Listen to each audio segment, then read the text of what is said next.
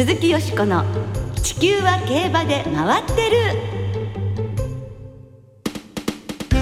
皆様こんばんは鈴木よしこです。お元気でいらっしゃいますか？私は元気です。地球は競馬で回ってる。この番組では週末の重賞レースの展望や競馬界のさまざまな情報をたっぷりお届けしてまいります。最後までよろしくお付き合いください。今日ご一緒してくださるのは先週に続きまして木和田敦アナウンサーです。はいよろしくお願いします。よろしくお願いいたします、はい、先週はね日本馬がサウジアラビアで大活躍でしたね。ね6レースに6つのレースに12頭が出走し4勝を挙げました、はい。芝の2100メートルネオムターフカップをオーストリティ芝1351メートルの1351ターフスプリントをソングライン芝3000メートルのレッドシーターフハンデをステイフーリッシュ。ダート1200メートルのリアドダートスプリントをダンシングプリンスがそれぞれ制しました。びっくりしましたね。あらまた買っちゃったまた買っちゃったとか思ってまあステイフーリッシュにねステイゴールドを重ねた方もいらっしゃると思いますけどもワクワクしながら見てましたね。これねステイフーリッシュ以外の3頭って、うん、サンデーサイレンスの 3×4 か 4×3 なんですよ。おそうですか。なんかねそのことになんかしみじみしちゃったの。そこまでは私も気づきませんでしたけど、えー、このまあ2月のサウジカップまあドバイの前にこの路線を進む馬っていうのはもうこれ定番化してきそうな感じですけどね。はい、なんか今年最初の海外遠征でこんな素晴らしい結果が出るなんてね、ね、この1年が楽しみになりますねますます。はい。そして3月1日付で元騎手の海老名正義調教師など5名の新規調教師が開業。さらに10名の新人騎手が今週末デビューを迎えますそれでは小牧佳太騎手を除く今年競馬学校を卒業した9人の新人騎手の声をお聞きください。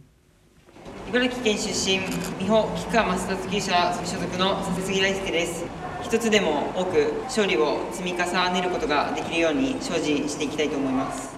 福島県出身日本尾形和之厩舎所属の土田真奈です。日本だけではなく世界でも活躍できるような騎手になりたいです。ニュージーランド出身鹿田雄一厩舎所属西塚浩二です。今年は新人賞を狙い世界でも活躍できるような騎手を目指して頑張りたいと思います。栃木県出身美穂加藤和弘厩舎所属水沼元気です。外国人騎手にも負けないような強いジョッキーになれるように頑張りたいと思います。滋賀県寺島リア厩舎今村聖奈です。小さなチャンスでもものにして活躍できるジョッキーになりたいと思います。応援よろしくお願いします。滋賀県池添学ぶ厩舎所属の大久保優雅です。常に感謝の気持ちを忘れずにプロの騎手として一流を目指して頑張りたいと思います。北海道出身天野田宮厩舎所属川端海人です。一蔵一蔵大切に騎乗し信頼される騎手になりたいと思います。よろしくお願いします。滋賀県出身石橋守厩舎所属の角田大我です競馬学校生活で学んだ日々の努力を生かして勝ち星を順調に積み重ねていければなと思います北海道出身立東千田照彦厩舎所属早稲田です一蔵一蔵大切に騎乗し信頼される騎手になりたいです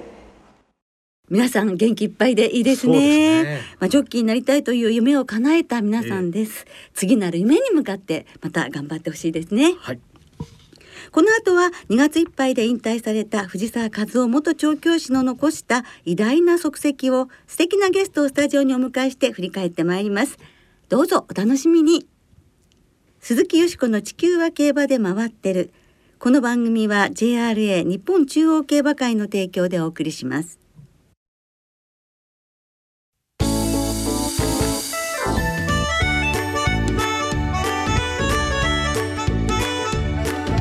鈴木よしこの地球は競馬で回ってる。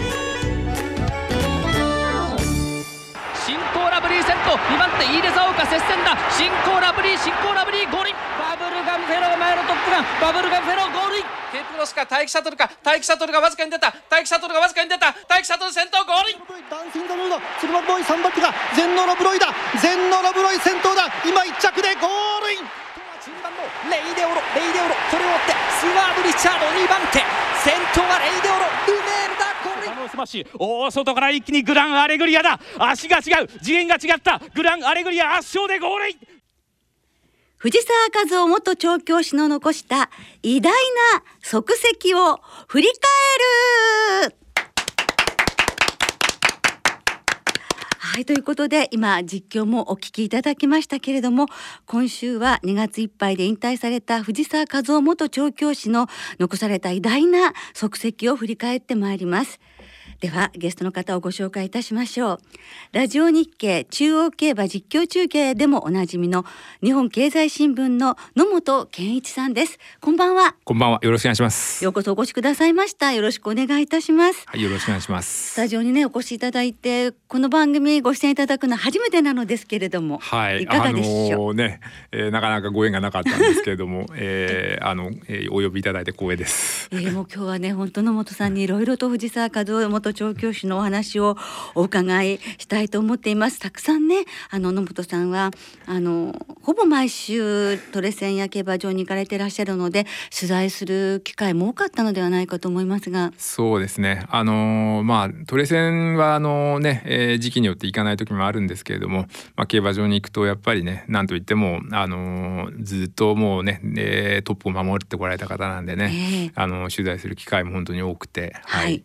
なんかまだ1週間も経ってないんですけれどなんだかこう大きな穴がぽっかり開いてしまったような気がしませんか？はい。あのー、もう毎週やっぱりそのまあえー、どういう馬を使ってるかっていうのは必ずチェックしますし、あのー、ね、そういうことがもう本当に習慣になっていたのでもうかれこれ12年ぐらいからああもうあと2年で藤田先生もう終わるんだっていうことを本当に、あ実を言うともっと早くからあと3年とかって、なんとなくこうその頭の中でカウントダウンしてたのかなっていうような感じがします。はいそれぐらいやはりまだまだまだ惜しむ声がたくさん聞かれていますよね。はい、では藤沢和夫元調教師の残した偉大な実績や記録まずは勝ち倉1988年から35年間で JRA 通算1570勝を挙げました尾形藤吉さんに次ぐ歴代2位の記録というふうに言われているのですがまあ尾形さんの時代とこう単純に比べるというわけにはねちょっとうかなって気もしますね。はい、まああの尾形、えー、東吉先生の時代はですね、えー、もうあの東京競馬場で開業されていたことが長くてで多い時でもうね80とか100ぐらいの馬房があったと、まああの藤沢厩舎のマックス28馬房でやってましたから、えー、まあざっくり3倍ですよね。はい、であともう一つ言えば尾形先生の時は定年がなかった。そうです、ね、だから亡くなったその日まで勝ち星があるんですよ。えーね、藤沢さんはもうまあ、実実動34年ですから、はい、あの厩舎開業が88年の3月ですので、えー、34年で1570勝っていうことは、えー、大体年平均で、えー、46ぐらいになるんですかね。とんでもない数字だと思います、えー、ですからもう近代日本競馬というか JRA となってからと言いますかもう第一位と言ってよろしいですよね。もう実質トップと言っていいと思います。特にあのトレーニングセンターがまあね、まあ、69年に立東78年に美穂っていう形で開業していくわけなんですが、はい、まあ、その後まあ馬房制限があってでのができ、うん、生じてそれから後に定年制も施行されてっていう中でまああのたくさん勝つっていう条件はどんどんどんどん厳しくなってってましたから、まあ、その中での1570っていうのはもうこれは不正室と言っていいのかなとさえ思いますね。はい、はい、重賞は G134 勝を含む126勝。あのー、まあ、34年で34勝ですけども最初に勝つまで、えー、5年ちょっと半かかってますから、はい、もう勝ち始めてから1年に必ず1点何勝はしてるっていうことになりますよね。で、まあ、126っていうことは全部鳴らして3.7ですから、えー、最初の年なんかは普通の厩舎はまず重賞なんか勝てませんから、はい、よっぽどいい馬引き継いでれば別ですけど、えー、まあ、そういう意味で言うともうね126っていうのはであの特にキャリアの後半になっても勢いが落ちなかった。オークスが確かソウルスターリングが確か100勝目だったんですよね。えー、それから、うん、5年足らずですか。でまた26も増えてるんですよ、はい、本当に最後の最後までもうトップで居続けたという凄さ。はい、はい、素晴らしい、まあ、エネルギーでもあります。情熱なんだということも言えると思うんですが、はい JRA 賞の最多勝利調教師にも通算12回輝いていまして2001年の年間68勝が最高ということになります。で他にまあその数字だけではなくて藤沢和夫調教師が残された野本さんがこれはすごいと思われる記録。まあね30勝を超えたのが4年目の1991年、はい、でそれからですね昨年まあですから実質ラストシーズンまで、え一度も30勝割ったことないんです。えー、1993年がまあねあの最多勝で初めてだったんですね。はい、で翌年、まあ、37勝に一旦落ちるんですが、まあ、そこからですね、えー、ですから1995年に53勝を挙げてそこからですね2014年まで丸20年間あの40を割ったことがない。本当ですね。でまたでその2015年32勝に落ちるんですがその翌年またちゃんと51勝って巻き返して、はい、で2018年52勝なんですよね。えー、まあなかなかあのこの時期になるともうね、えー、最後の数年ということで、えー、あの最多勝にはさすがに届かなかったんですがその最多勝を争うところにその時期までおられたっていうのはね、えー、やっぱりもうあの調教師の方もやっぱりそのぐらいの年齢になっていくとねこうちょっとずつこうね、えー、後のことをお考えになるような感じになっていくんですけれども、まあ、そういう意味でもね、あのー、本当に最後の最後まで本当にトップだった、まあ、繰り返しになりますけれども、えー、そこの凄さは改めて感じますね。はいまあ、そのようにたくさんの名馬もね育てられたわけなのですが取材されていて印象に残っている馬はまあね一頭っていうのは難しいと思いますけどあえてお願いしたいのですが。まあ、待機シャトルとかね、まあ、シンボリクリスエスあたりがね、まあ、まあシンボリクリスエスとかは本当にあのねまあ、このままだったらダービー勝てるかなっていう思いで見ていたので、えー、あのまあうん勝てなかったのは非常に、えー、ああでもなかなか壁は厚いんだなということをその時思いましたけども、えー、まあ終わりになるにつれて、えー、あのこうすご凄みを増していくみたいなね、えー、でまあそういうのは後から考えればやっぱり、あのまあ、藤沢先生が持っていたの哲学っていうのかな。あの馬がその成長をその人間がその邪魔しない能力のある馬はそのあんまり邪魔しなければどんどん成長してそれで強くなっていくんだっていうことですよね。まあだからこう鍛えて何とかしようとか言うんじゃなくて邪魔をしないことによってうん強くなっていくっていう、うん、まあそういうふうにこう考えておられたのはそのそのままこう成績にも表れたのかなと。なのであのねやはり引退レースがね、あのまあリンカーンとかはねゼンノロブロイにキューバ神なんていう差をつけて、えー、もうね何なんだと思いましたけどね。はい、はい、シンボリクリスエスですね。はい、はい。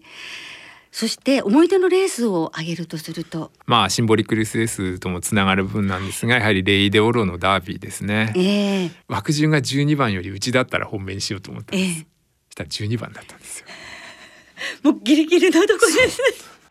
コーナーから直線に入りました。さあ今度は12番のレイドーロ。内を分けて先頭だ。残り4着を切りました。襲いかかる11番のペルシアンナイト坂を上がってくる。さらに外から4番スワーブ・リチャード。4番スワーブ・リチャード。最内粘っている。3番マイスタイル横に広がっている。7番 RI に乗っている。さらに18番アドミラブル。伸びはどうでしょうか。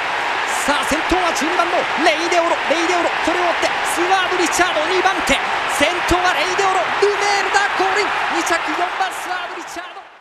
向こう上面で上がっていくというルメール騎士の騎乗参考になってまいで止めてっていうそういう腕を見せてくれたレースでしたけれどもいかがでしたか、いやまあしびれたというかうんあこういう勝ち方があるんだっていうので驚かされましたよね。でまあねあそこでまた止めてもう一回吹かす直線で、はい、であそれをちゃんときちんと計算できてたんだってっていうところに改めて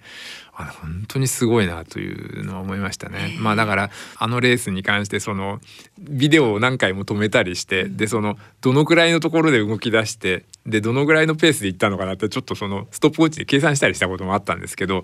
見るとそんなに実はすごく足使ってってるわけじゃない、そのぐらい実はペースが落ちてたんですよね、だからあなるほどこれだったら確かにあの能力ある馬だったらまだもう一足使えるんだなっていう、うん、計算があったのかっていうことをもうちょっとねこうそういうことをやってみたくなるぐらいでしたよね。えーうんルメール騎手も藤沢厩舎の馬だから最後に直線であれができるんだっていう自信があったっていうふうにおっしゃってたことはすごくやはり印象的ですけれどそのダービー制覇悲願のと言っていいんでしょうか、はい、その達成した時の藤沢調教師をどうご覧になりましたか？喜びをねその爆発させるっていうかというとそういう感じでもなかったとは思うんですけどね。まああの結構その人の見えないところで感情を出される方だそうで、まああのジャックル・マラーシュの時にはもう本当にすごいガッツポーズをしてたのがね最近の映像で見て、えー、ああこんなこんなだったんだって改めて思ったんですけど、ね。えー、あのー、ね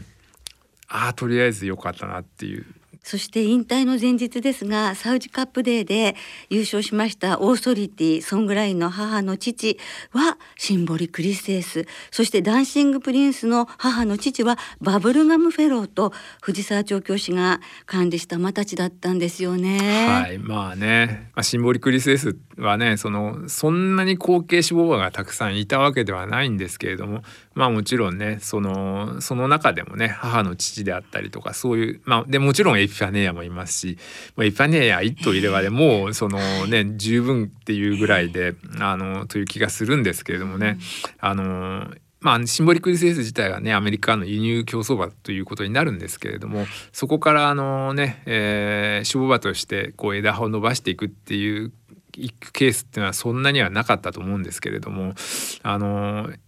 サンデーサイレンス系が非常に強い中であのまあ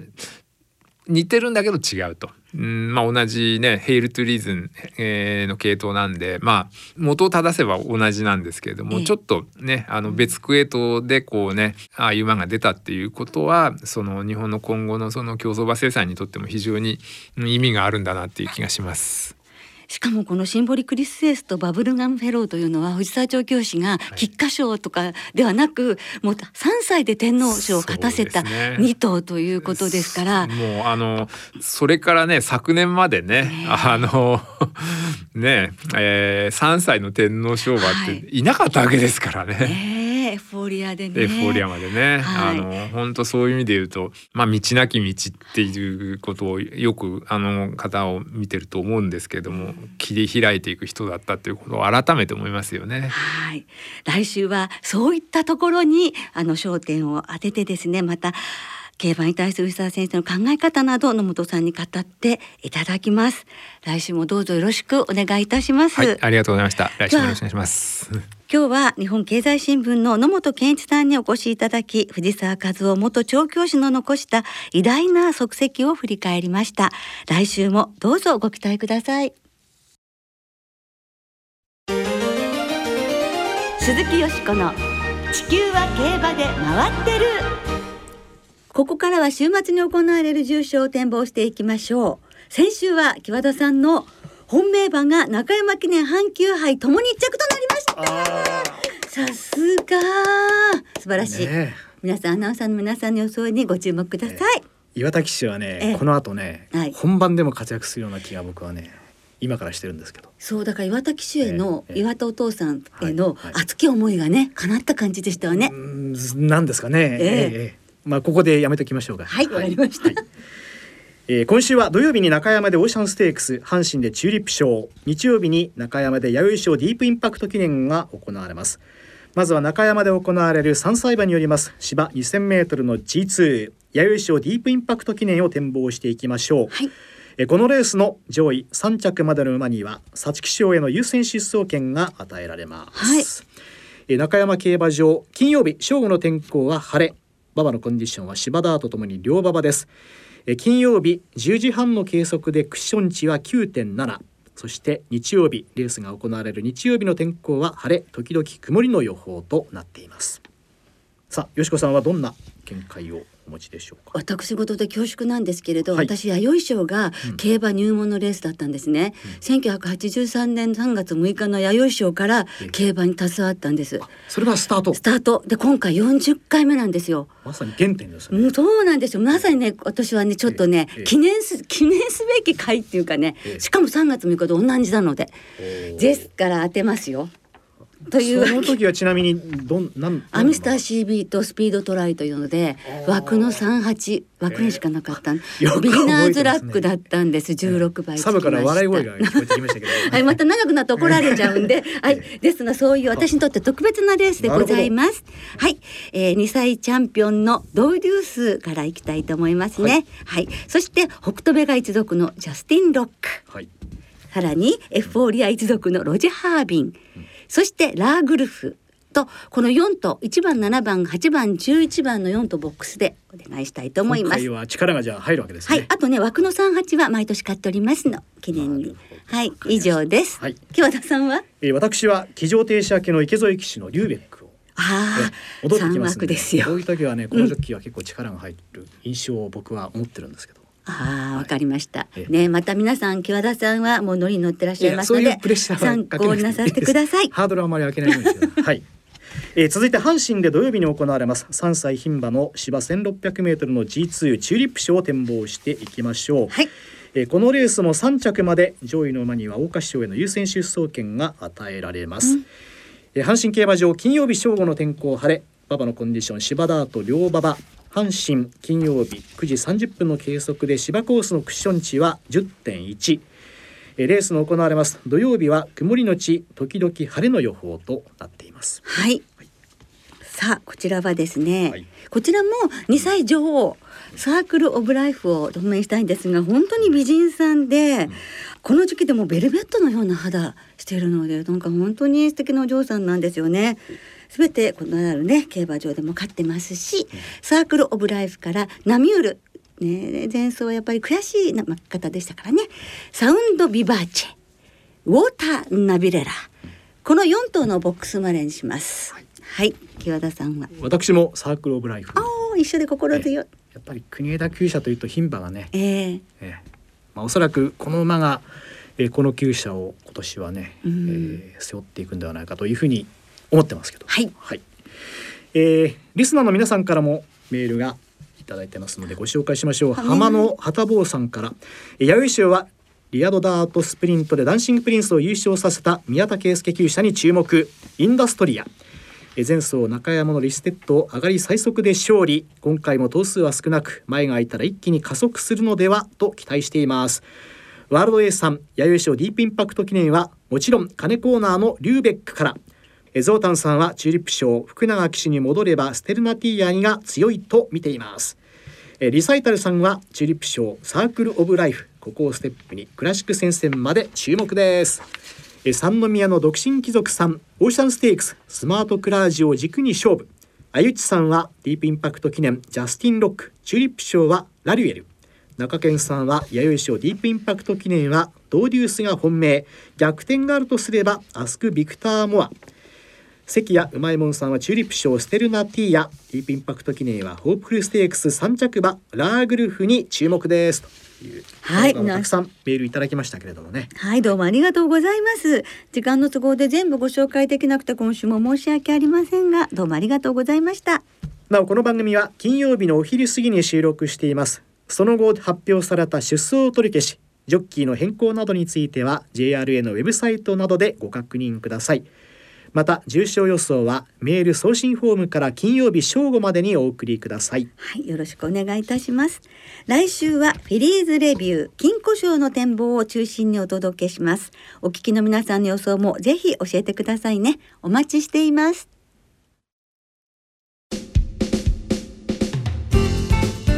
ろお別れの時間となりました。今週末は中山阪神東西2つの競馬場での開催となります。今週も3歳重賞と3歳リステッドレースはワイドがお得です。5月28日の青いステークスまでの3歳馬の重賞と3歳リステッド競争のワイドを対象に通常の払い戻し金に売上の5%相当額が上乗せされて払い戻しされます。今週末は先ほど展望しました弥生賞ディープインパクト記念チューリップ賞が対象レースとなります。また中山阪神両競馬場ともに事前にインターネットで指定席券または入場券を購入されたお客様だけがご入場いただけます。営業情報については詳しくは JRA のウェブサイトなどでご確認ください。はいよろしくお願いします。今日は特集で藤沢和夫元調教師についてお送りいたしましたが今週末3月5日土曜日から中山競馬場やインターネット上で藤沢和夫元調教師メモリアルイベントが行われます。中山競馬場地下1階ベンジャミンプラザで行われる特別展示。藤沢和夫調教師が育てた名馬たちはインターネット上の VR でもご覧いただけます。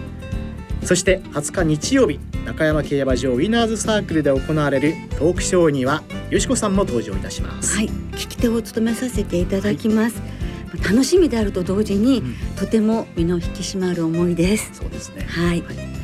えー、トークショーの模様は JRA 公式 YouTube チャンネルでライブ配信される予定です。はいどうぞお楽しみなさってください。